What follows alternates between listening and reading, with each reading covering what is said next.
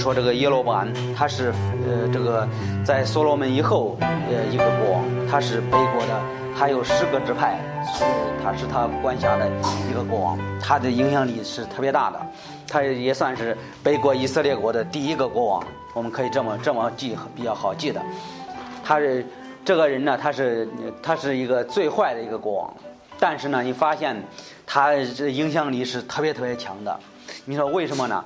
北国大概有十九位国王，昨天我都全每一个国王我都查了。呃，你说呃，你查他原因是什么？我看他到底他的影响力呃有多大？最少有十八个国王提到这个他们的生活当中学习这个呃尼巴的儿子耶罗巴。我查了，这最少有十八个国王，都每一个都记载，都说这个国王的这个一一生的生活，到最后了说这个这个国王是效法这个尼巴的儿子耶罗伯安的行为，所以我们说这个这个耶罗伯安他的影响力特别大的，他的他的名字就是尼巴的儿子耶罗伯安，常常你在圣经中能够看到这些这些词语，提到就是效法他呃尼巴的儿子耶罗伯安的纳罪。这句话是非非常在这个列王上、列王下、历代上下都经常出现的一些经文。你说为什么？这个国王他就不断的犯罪，同时呢，他还使别人犯罪，就是尼巴的儿子耶罗伯安。但是呢，他有很多很多的机会悔改，有很多先知在警告他。但是呢，他不要不要听从这个天主的命令，他他不要遵守天主的道。他要对，他要按照自己的呃私意而行，所以他就呃，但是呢，天主也呃，我们发现这个你要看这个十一章的时候，你发现天主也也把这的十个支派也真是赐给他的，也告诉他说这些呃十个支派给你的时候，如果你要按照天主的方法去生活的时候，怎么天主会永远保护你，像谁像这个保护大卫家呃耶和华一样。所以这个国王他这没有按照天主的方法，呃，这这天主的生方法去去去生活，他就故意犯罪，不愿意悔改。我们知道他也他也是这这北国的创创立人耶罗伯安，但是我们知道他这个分裂的原因是因为政治的原因，呃，这也是可以说是政治的需要吧，造成了两个国家分离。我们知道犹大是南边的支犹大支派和和这个便雅悯支派，就这两个支派在在这个。在这在这个南边，他是管十个支派，但是呢，呃，有一个意思是，这个这这伊罗布安这个国王啊，他从小的时候他去了埃及，去了去了伊及，去了伊及，你说有什么好处呢？他去那了之后，你发现他这个最后他回到呃以色列国了之后怎么样？他把那些宗教信仰啊都带回去了。你发现我们看这段经文就是就是这些，他就把这个伊及的呃宗教。带到这个地方，然后呢，他就开始崇拜呃一级的神，就是牛犊。他是把这个这个带走了。我们说这个北国的以色列国王，他他就带领这个整个以色列国，也是也是这个拜牛犊的一个非常大的一个一个一个崇拜。我们能看到这一点。直到什么时候？直到这个北国灭亡的时候，大概是两两百多年、三百年前、三百年左右吧。他就是在这个十九个国王一一直做这个两两百多年的时间，这个国王当中，他是影响力最大的一个国王。他就是每一个国王都效法他的行为。我觉得在这个经文中，我们学到一些什么什么什么事情呢？我就把这个这段经文起了一个名字是牛犊信仰。牛犊信仰，这我们看这个从这个人的耶罗伯安的生活当中学到一些事情啊。你说，呃，第一，我们说，呃，耶罗伯安是一个有才的人。你看一下二十六六节，十一章，十一章的二十六节，十一章二十六节，所罗门的臣子尼巴的儿子耶罗伯安也叛逆王，他是属于法典支派的，他是属于法典支支派的，是呃是。西利达人，他的母是寡妇，名叫呃西路亚。论到他叛逆王的缘故，先是所罗门建造米罗米罗城，修补他父大卫城的墙垣。罗伯安是一个有才的人，那是他正年壮。所罗门见他能办事，就派他管理约瑟一族的事务。在这里，我们说这个他，呃，当时这个他说尼巴的儿子，这个尼巴是谁？尼巴是所罗门的一个臣仆。他是非常忠心所罗门的一个人。当时呢，他这个儿子每一次提到提到尼巴的儿子耶罗伯安，我觉得这尼巴这个人，但是圣经中很到没提到他这个尼巴，再往再往下找找不到了，就提到尼巴的儿子。我觉得当时的以色列国他们都知道这个尼巴这个人，这个人是是是一个非常忠诚的一个人，非常这个呃忠心所罗门的一个人，但是常常常提到尼巴的儿子耶罗伯安。所以说说这个他是非常年壮，还有呢，他是有才的人，他是，呃，所罗门见他办事，呃，能能特别能办办事情，派他管理约瑟一家。我们知道，在这个约瑟一家的人，你要看先知书，你发现说这个约瑟族的一族的人，并不是指这个一个支派，呃，指的就是十个支派。当时可能是，呃，所罗门可能做很多很多事情，我估计所。所罗门建造建造圣殿呢，包括做很多事情，可能叫这个尼巴管理很很多事情。后来这个他儿子耶罗伯安可能也是也是比较年轻的时候，可能他父亲带他不知道。但是最后他他说他是一个有才的人，呃，这最后他说这个办事非常聪明，所以说他管理约瑟一家人，大概他就是管理约瑟一族的人，是管理十个支派的一个一个人。管理不知道干干什么，反正他们是管理他们的，所以我们说这约耶罗伯安是一个有才能人。还有第二看，天主就赐给耶罗伯安做王的机会。这个他做这个以色列国王也是天主赐的。我们看一下圣经，看一下二十九节。一日，呃，在十一章列王上的十一章，一日耶罗伯安出了耶路撒冷，示罗人先知亚西亚在道路上遇见他，他身上穿着一件新衣。他们二人在郊野旁边，并无别人。亚西亚将呃耶罗伯安身上穿的那件新衣撕成十二片对耶罗伯安说：“你可以拿十片主以色列的天主如此说。”我们知道这个先知是天主借着先知说的话，对吧？并不是这个先知愿意说的，是天主让他说说这这些预言。说这个主以色列的天主如此说：“我将国从所罗门手。”手手里取回，将十个支派赐你。说天主亲自告诉这个亚西亚说：“你把这个，呃，告诉这个耶罗伯安说，这把这个支派赐给你十个。我为我仆人大卫，又为我在以色列一切支派中所拣选的耶路撒冷城，使一个支派仍归他。这是因为他和他家里的人离弃我，侍奉西顿人的女神亚斯特路特律，摩押的神基摩。”呃，亚门人的神弥勒公没有效法他父大卫遵行我道，行我所喜悦的事，守我的条例法度。我却不要从所罗门手里将全国取回，因为我所拣选的仆人大卫曾谨守我的条例诫命，所以凡所罗门在世的日子，我必仍使他做国做王。我必必从他儿子手里将国取回来，将十个支派赐你。在这我们看嘛，还是天主赐给他十个支派，对吧？呃，三十六节，将一个支派赐所罗门的儿子，是我仆人大卫在我所拣选归我名的耶路撒冷城里，我在我面前永远有光。我拣选你，使你如你的心愿做王，使你做以色列的王。这是天主告诉这个先知说，你要告诉这个耶罗安说，这个十派十个支派给你了。三十八节，你若听从我所吩咐你的命，遵行我的道。行我所喜悦的事，谨守我的条例诫命，效法我的仆人大卫所做的，我就必保佑你，为你建立恒久的家，像我曾为大卫建立一样，将以色列赐你。在这里，我们看得清楚吗？看到，你看这个三十五节提到了，三十一节提到了，说是天主就把这个十个支派赐给他，还有告诉他一件非常重要的事情，说如果你要是。按照呃呃，你要是效法这个大卫的行为，然后怎么样？天主说：“我要永远保护你，然后建立恒久的家，是永远的，永远这个这个这个就就保护他。我曾为大卫建立一样。”将以色列赐给你，所以天主告诉这个你这个你把的儿子耶罗伯安说你你可可以做这个十个支派的王，就是北国的王。你说为什么呢？因为这是天主给他的。你看这个先知就是也已经告诉他，把这个嗯他的衣服呃撕了撕了十二片，把十片十片衣服给他了，两个两个支派给这个犹大国王了。所以我们看到。这个这这个这个国王耶罗伯安也是他的他的国位，你说是天主给他吗？我觉得就是天主赐给他的。你要看这段经文，天主借着亚西亚就跟他说了，说如果你要是做这个以色列国王，按照你的心意行，你可以做这以色列国王。但是呢，有一个问题是，你做国王的时候，你要效法大卫所做的。如果你要这样做的话，我要保佑你。保你像保保佑大卫一样，这是我把这个十个支派赐给你，所以我们看到天主就赐给罗耶罗班一个机会做做王服侍的，也可以说是当时可以说是他做王服侍主的机会，我们可以这么说。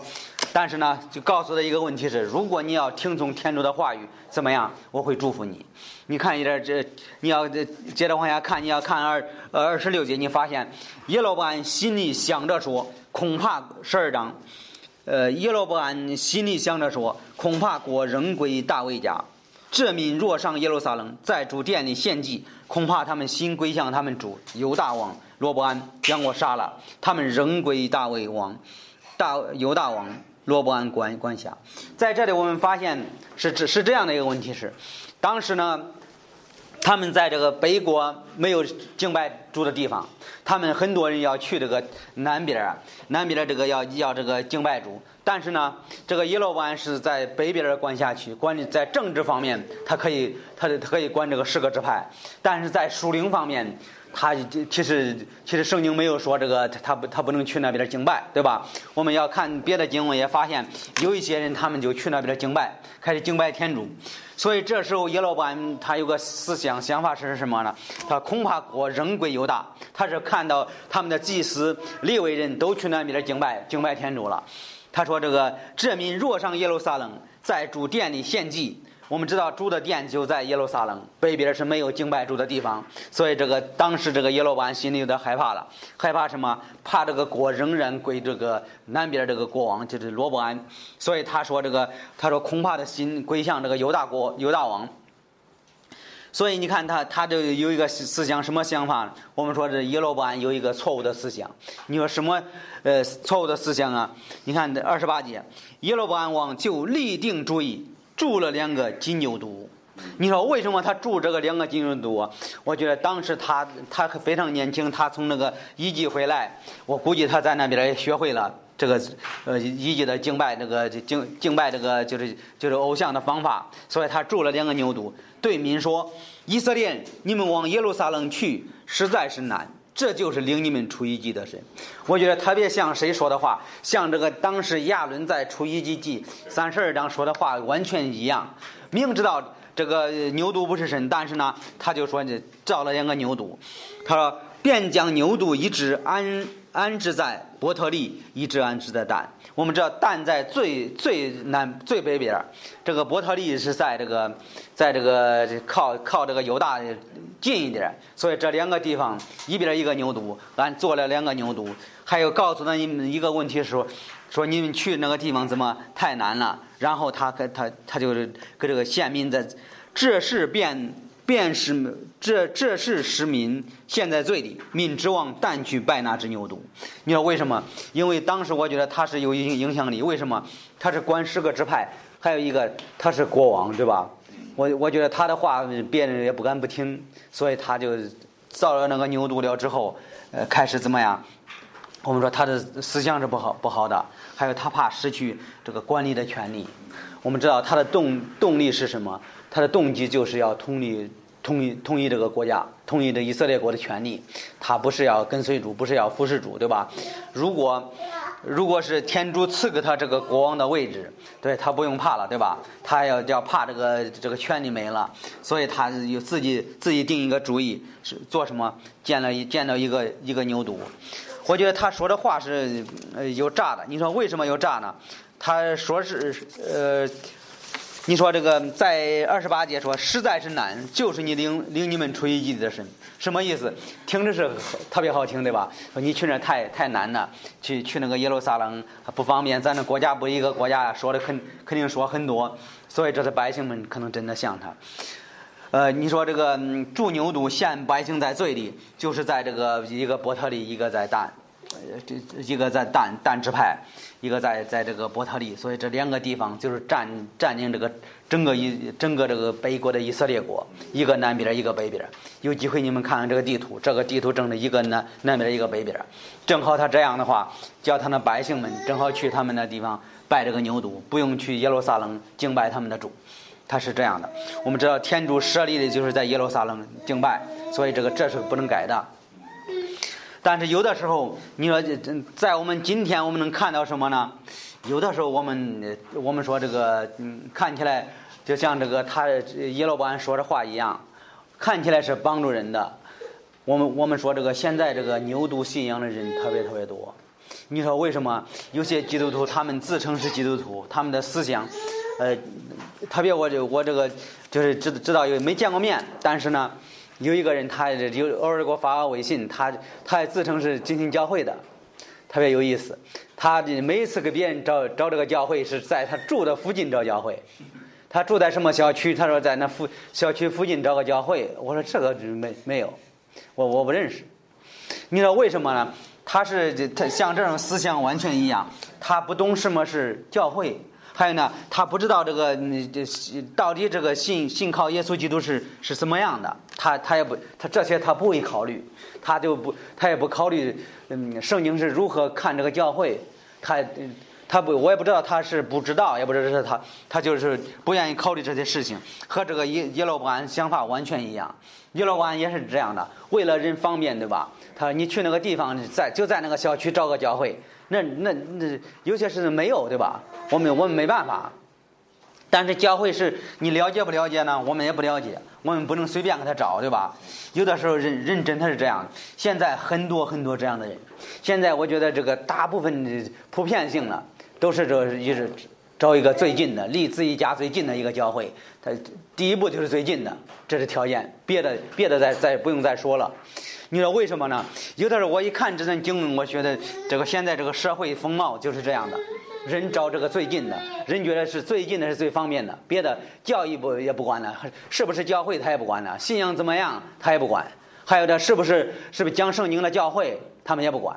有的时候他们讲一些这个非常好这好好玩的事情啊，他们从来不打开圣经，但是他们觉得那那是好的，我们离家近，吃饭方便的，呃回回家可以做做饭。这是很非常好的事情，特别像这个耶罗班的思想完全一样。你觉得这个这个这个好吗？我觉得这个离离离天主的旨意太远了。你你说为什么呢？因为天主设立的教会，天教会是天主设立的，不是人随便的可以可以改的，不是人随便可以说哎呀，我去那个地方可以建立一个教会呢？不是这样的。你看这个耶罗班这样做的时候，你觉得天主喜悦吗？他就做了做了这样的事情。我们看，接着往下读。他说：“这个呃，便将牛犊一只安置在伯特利，一只安置在蛋。他是我们发现明显他是拜偶像的，对吧？这三十节，这事是民陷在罪里，民指望蛋去拜那只牛犊。耶罗班又为丘坛建筑殿宇，将不是立为后裔的凡民立为祭司。”这又是一个错误。我们说他错误的思想建造那个牛犊，他是嗯是，他是觉得那那那个那去耶路撒冷不方便，他是告诉人是不方便。但是我们知道他是要他的权利。还有呢，三十一节，耶路安又为丘坛建筑殿宇，将不是立为后裔的凡民立为祭司。你说这句话有有没有问题呢？这句话问题特别大。他说将不是立为后裔的。凡民立为祭司，你说立为人是天主设立的吗？就是天主设立的，天主就祝福立为人。为什么？天主从立为人身中，呃，就是选择立为人，让让他们做什么事情？让他们做天主的事情，让他们讲道，让他们讲律法，给他们连产业都没有。所以这个凡民立为祭司，这完全是不是天主的旨意？我们看一下《申命记》二十一章，《申命记》二十一章。《申命记》二十一章，《申命记》二十一章，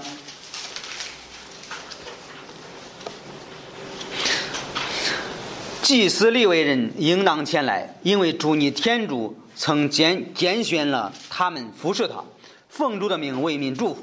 所有赠送斗殴的事，都是凭他们判断。这是利未人的工作。他们什么工作啊？他们是天主拣选出来的。拣选什么？拣选他们就是服侍天主。他们在旧约当中，他们呃，包括那个账目，在这个旷野的时候，那个账目，别人不能抬，别人不能摸，别人可以拆拆卸卸，呃，可以帮点忙。但是呢，说这只要这这个骑行的时候，走的时候，全是利未人抬着走。别这个别的支派不不能动，这是天主给他们的。你再看一下《申命记》的十章，《申命记》的十章，十章第九节，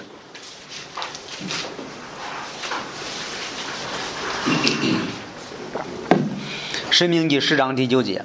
所以利未人在他们众弟兄众弟兄中。无分无业，唯靠主为业。你看到吗？利未人在他们的呃这个在在他们的地业当中怎么样？没有什么产业，什么都没有。他唯靠主为业，照着主你的天主所应许他们的话。所以这个你发现没有？天主告诉摩西说，这个利未人他们不可以分地。他们为什么不可以分地呀？他们没有没有产业。这个服侍天主就是他们的产业。你看一下约书亚记十八章。约书亚记十八章，约书亚十八章，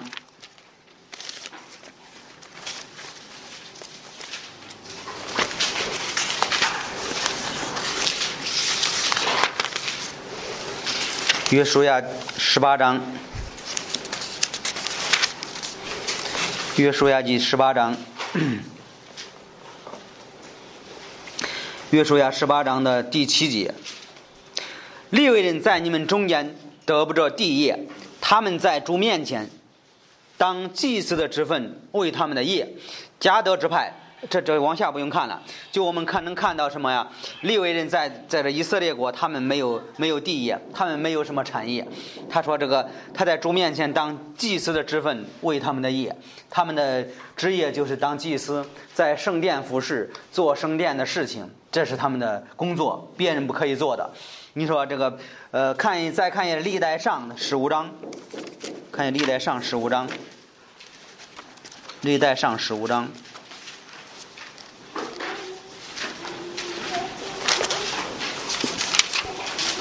历代上十五章，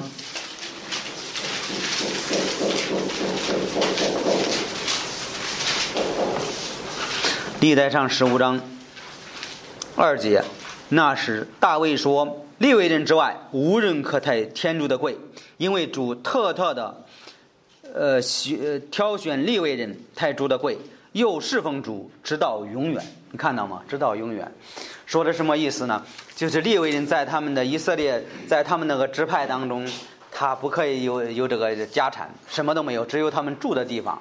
但是呢？他们的地没有他们的地，他们他们的工作就是在圣殿服侍，所以这个他们他们的产业就是天主耶和华，天主的耶和华就是他们的工作，他们就是他们的工作就是服侍天主，呃，讲这个律法，他们做这些事情，在这个抬这个天主的约柜，你发现过这个约书亚进入迦南地的时候，呃，这个过那个约旦河的时候，利未人在前面走，就是那尤其那些抬约柜的人。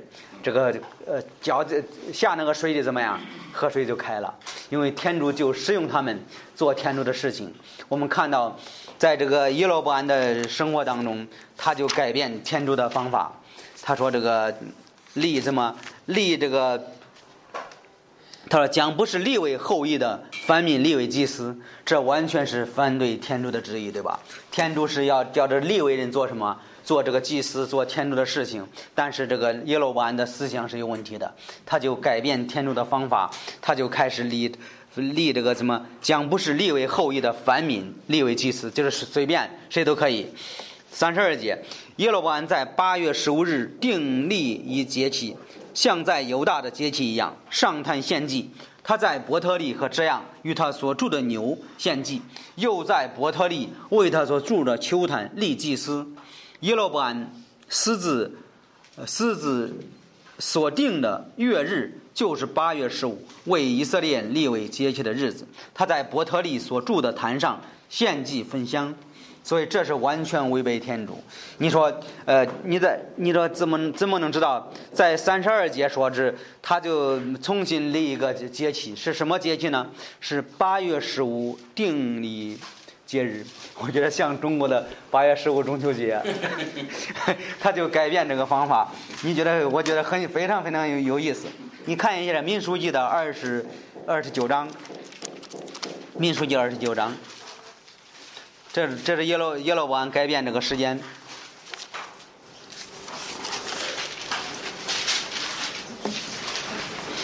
一呃，民书记的二十九章第七节，七民书记的三十章，二十九二十九章二十九二十九章第七节，民书记二十九章七节，这七月初十日，你们当有盛会，要苦苦斋戒，一切工都不可做。开始他们做什么？你看第九节说是他们献活分祭，呃，为新香开始这个献献给天主。十一节又献一只公山羊为赎罪祭，这是在本日当献的赎罪祭和长献的活分祭、素祭，并奠的酒仪之外。七月十五日，你们当有盛会，一切的工都不可做，当在主面前守节七日。所以我们看到天主给他们的时间是几月份？七月份。七月十五到呃七月初十到七月十五这这几天开始献祭，他们什么都不能做，开始服侍天主，在在人面前显示天主的能力。还有呢，他们开始敬拜天主。我们看到看到这一点，这是天主给给他们的定的时间。但是你发现这个耶罗波安开始怎么样？他说这个改了一个八月十五定定这个节气。你说八月十五在我们中国是中秋节，你说中秋节有什么意思呢？其实我我也没怎么研究这个中秋节。我是呃九五年吧，一九九五年的时候，我我那时候在这个海南，海南三亚，在那时候呃待了一段时间。呃，有一天晚上正好是八月十五中秋节。你说他们人做什么？他们人都去到海边，去到海边，他海边做什么？他们拿着拿着香，买很多吃的，坐在海边开始开始献祭。这是这是海南人做的事。八月十五，那那当时我也我也不太懂，我说他们做这是到底不知道干干什么的。他们都坐在海边，晚上一晚上都不睡觉。就是八月十五那一天晚上，他们一直做做到做个通宵，一直到白天，买很多吃的，买着香烧香，每一个人都烧香，一家人就是就是围到围一圈坐到那沙滩上，开始做这个献祭的献祭的事情。我觉得这个时间。真这不知道叶老板改这个时间，中国人为什么有有 这个时间？我真真不知道有为什么有有有这个事情。这这我我我我也不我也不太知道。我不知道这个海南人是拜这个拜这个这水神，他们说是有有这个水神，所以他们家庭就是全部去到这个海边开始敬拜。我觉得和这个和这个圣经圣经已经提到这个耶罗安做这样的事情，中国人也做这样的事情。但是那一天晚上他们做的非常隆重。哎呀，那天晚上这特特别特别人特别多，所以我们说这耶罗伯安这个人是改变天主的旨意，对吧？第一，我们说他就改变了改变了什么？开始改变了服侍的方法，他是错误的思想，对吧？错误的思想，他自己创立宗教，用用这个拜这个牛犊的方法，开始叫叫这个民民献祭，所以这是非常不好的事情，非常是拜偶像的，是一种非常严重的罪。还有呢？他也开始找那些祭司不该立为祭司的，他就立立为祭司。你说这个嗯，天主的旨意是什么？天主的旨意是按照他的方法去做做天主的事情，对吧？他不叫随便这个立立立为祭司。在新约当中，我们也看到，包括他他是天主设立的教会，还有天天主按照天主的方法去选择牧师的时候，也是同样的，不知道。不让不让按照我们自人的思想，按照圣经的方法去去做，对吧？所以我们能看到看到这一点，耶罗波安的错误的思想，改变改变敬拜的地方，还有呢，他就随便立为祭司。你看到现在这个，你要仔细仔细了解，有有一些这个他们呃自称是教会，但是他们也不是教会。他们这个选择牧师的时候，他们也不用圣经的方法，他们用这个世人用的方法。用世人愿意的方法，他们开始这样选择，这是完全违背天主。在这个现今的社会当中，这这种事情是特别多的。我们能看到这耶罗伯安呢是当时那样做了，现在人还会这样做，人还会改变改变天主的方法。所以说，我们说这个耶罗伯安他的思想是有问题的。还有呢，耶罗伯安这个人他是不不愿意接受先知的责备。你看一下十三章，十三章的呃第一节、第二节，那时有一个神人奉主的命从犹大来到伯特利，就是这个从犹大从南国去的一个先知，没说他的名字。耶罗伯安正站在坛上要分享，神人奉主的命向坛呼叫说：“坛呐，坛呐！”主如此说：“大卫家里将来必生一子，名叫约西亚，呃，必将分享在你上那秋坛的祭司杀在你上，人也必将人骨头烧在你上。神人又设一预兆说：这坛必破裂，坛上的灰必倾洒。这是主说的预兆。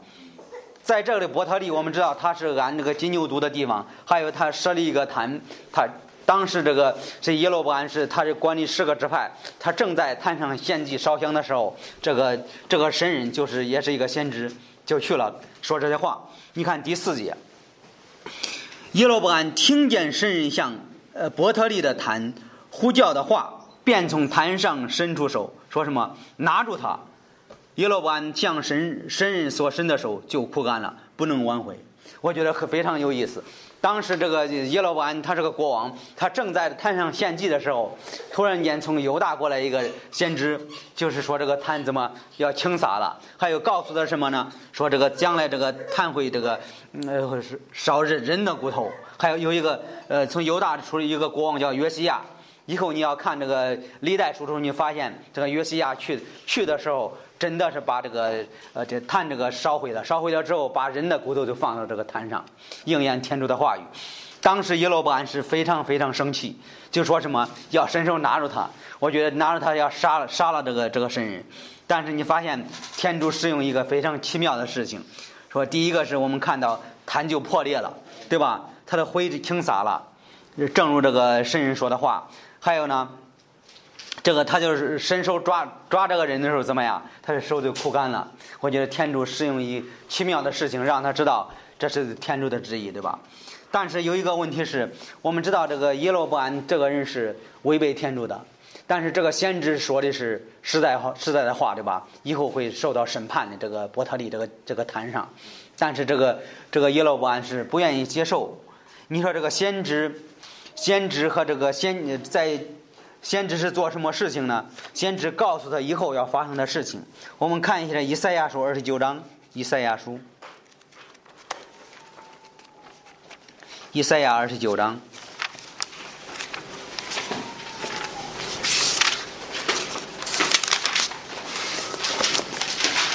《以赛亚书》二十九章，二十九章十节。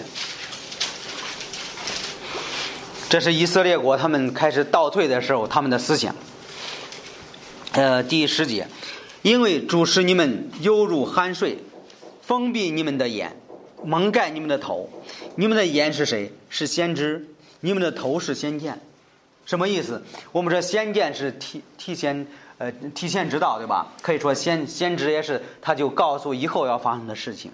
当时这个这个先知呢，是告诉耶罗伯安说：“你要悔改，你这个你做的事情是违背天主的，以后这个这必受咒诅。你这个你这个地地方。”但是这个耶罗伯安是不愿意听的，最后他要拿住这个人，结果手就枯干了。在这节我们看到最后最后半部分，他说：“你们的眼是先知，你们的头是先见。”什么意思呢？在这节经文我们能看到，他的意思是告诉先知，告诉他前面的路，对吧？告诉前面什么事情发生了，还有先见是我们说提前知道，在旧约中有的时候提先知，有的时候说是先见，我们提提前知道。我们说是在这个以色列国，他们那时候的先知也是提前告诉他们以后发生的事情，所以他说是你们的头是先知，你们的眼是先见。所以，所以在这节经文看一下三十节第十节，三十节的第十节，呃，他们对先知说，不要演讲未来的事。对得末世的人说：“不要用正言言语说末世，须向我们说什么奉承的话；用虚淡言说末世。在这里经文我们看到以色列国开始背逆主的时候怎么样？他不愿意听这个，就是说实实在的话，对吧？他希望希望说奉承的话，他包括这个耶罗伯安也是同样的。他就是那个先知告诉他要，天主要要审判这个这个坛这个地方，他怎么他生气，他不愿意听。后来这你发现这个以整个以色列民都是这样的。他说这个不要讲讲未来的事，要说什么说奉承的话，说好听的话。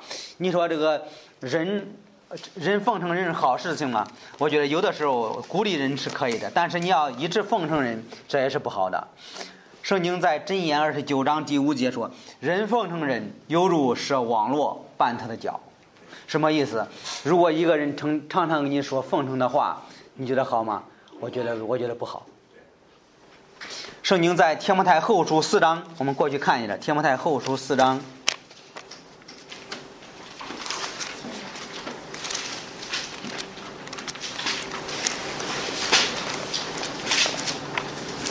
天摩太后书四章，后书四章，呃，第三节、四节，因为将来人必厌闻正道。爱听顺儿的言语，任自己的私欲增添许多师傅，言而不听真理，转去归向什么虚词。这个和现在是一样吗？我觉得人爱听顺儿的话语，每一个人都爱听顺人的话语，但是顺人的话语合乎真理不合乎，我们不管，对吧？有的时候我们是这样的，我们说这个别人责备我们的时候，我们就像这个呃这这耶罗伯安的思想完全一样的，我们拿着他杀了他，对吧？我们是非常恨他。我觉得这这个这个我们要小心。如果别人是是责备我们的是对的，我们应该听的。我们不能说这个别别人责备我们对的，我们也也恨恨别人。但是你看到这个他这个提这个保罗就提提醒天摩太，在在这个最后的日子怎么样？人开了言而不听真理，转去归向虚词，厌闻正道，爱听顺人的话语。你说现在人是爱听顺人的话语吗？我们我们。我说这个现在人真的是爱听顺人的话语。你说这个有的时候，你看这个我们常常说，哎，说这个近亲教会发展的特别慢。我们也知道，每一个人都知道这个近亲教会发展的慢。你你说为什么呢？我觉得和这个说话太直了有关系。还有呢，你讲这个真理，人不愿意听这个真理。很多人爱听顺人的话语。你要有些福音派，呃，这几个月一干就。百这好几十人，四四五十人，你要进信会发展的特别慢呢。我觉得是，因为你讲这个真理，人是不愿意接受的。人特别特爱听顺人的话语。如果你要按照这人顺人的话语去去说的时候，人都愿意听你说话，对吧？人都是说你说这我我愿意听，是特别好听。有很多这个很多人去听讲道，听完讲道说，哎，这个人讲道我愿意听，那个人讲道我不愿意听。为什么呢？因为不顺耳的话语嘛，对吧？不顺耳的话语，人是不愿意接受的。我们其实，其实这是人的本性是这样的。人的罪的本性就是爱听好听的话，对吧？但是是不是伤，以后会不会伤害你，以后对你有没有好处，你也不再考虑的。所以圣经说，人爱听顺人的话语，这是要小心，小心我们听顺人的话语对我们有没有帮助，对吧？你说这个，呃，我我就是尤其这个，你听这个金星教会牧师讲道，一一讲都是圣经，所以人觉得很没意思，觉得全是全是圣经的读圣经的圣经的话语。你要听这个别的，有一些他们讲到特别会会会会这个会做事情啊，不怎么打开圣经。人觉得非常方便，往那一坐就就就觉得挺好玩的。他们觉得那敬拜是好的。在圣经中，我们发现顺人的话语也要小心，有有些不是真理，我们不要听，对吧？我们应该听着圣经说这个，你这个背地的爱情不如这个怎么在明处的责备，背地的。这个在明处责备我们，如果是对的，我们应该悔改，对吧？如果在在这个暗处是是是会是好的事情，我我们觉得不应该听，应该这个听这个明明处的责备。圣经有一句话说：“你要是责备聪明人，怎么？他这你责备应该责责备聪明人，你那愚拙人你别责备他，责备他会恨你的，他会给你做仇敌的。”所以我们发现耶罗班也是有这样的问题，他就这个这个这先知去责备他说，要是要受到受到审判的时候，他不愿意不愿意接受。我们说他的他是一种耶罗班的罪是有后果的。你说为什么呢？他不愿意听这个听先知的责备，不愿意听先知的责备。我们看一下《列王上》十四章，《列王上》的十四章，《列王上》十四章。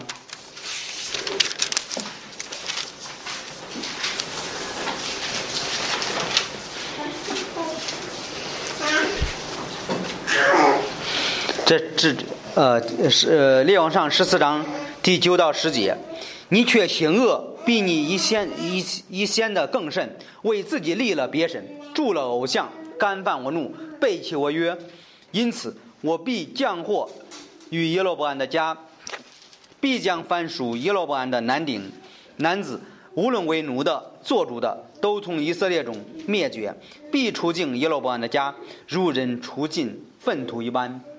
所以他犯这种罪，耶罗伯安不愿意悔改，犯这种罪了之后，他造成的后果。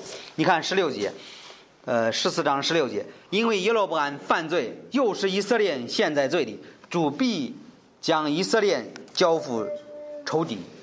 最后我们发现，天主就要审判耶罗伯安。看一下列王下的二十三二十三章，列王下二十三章。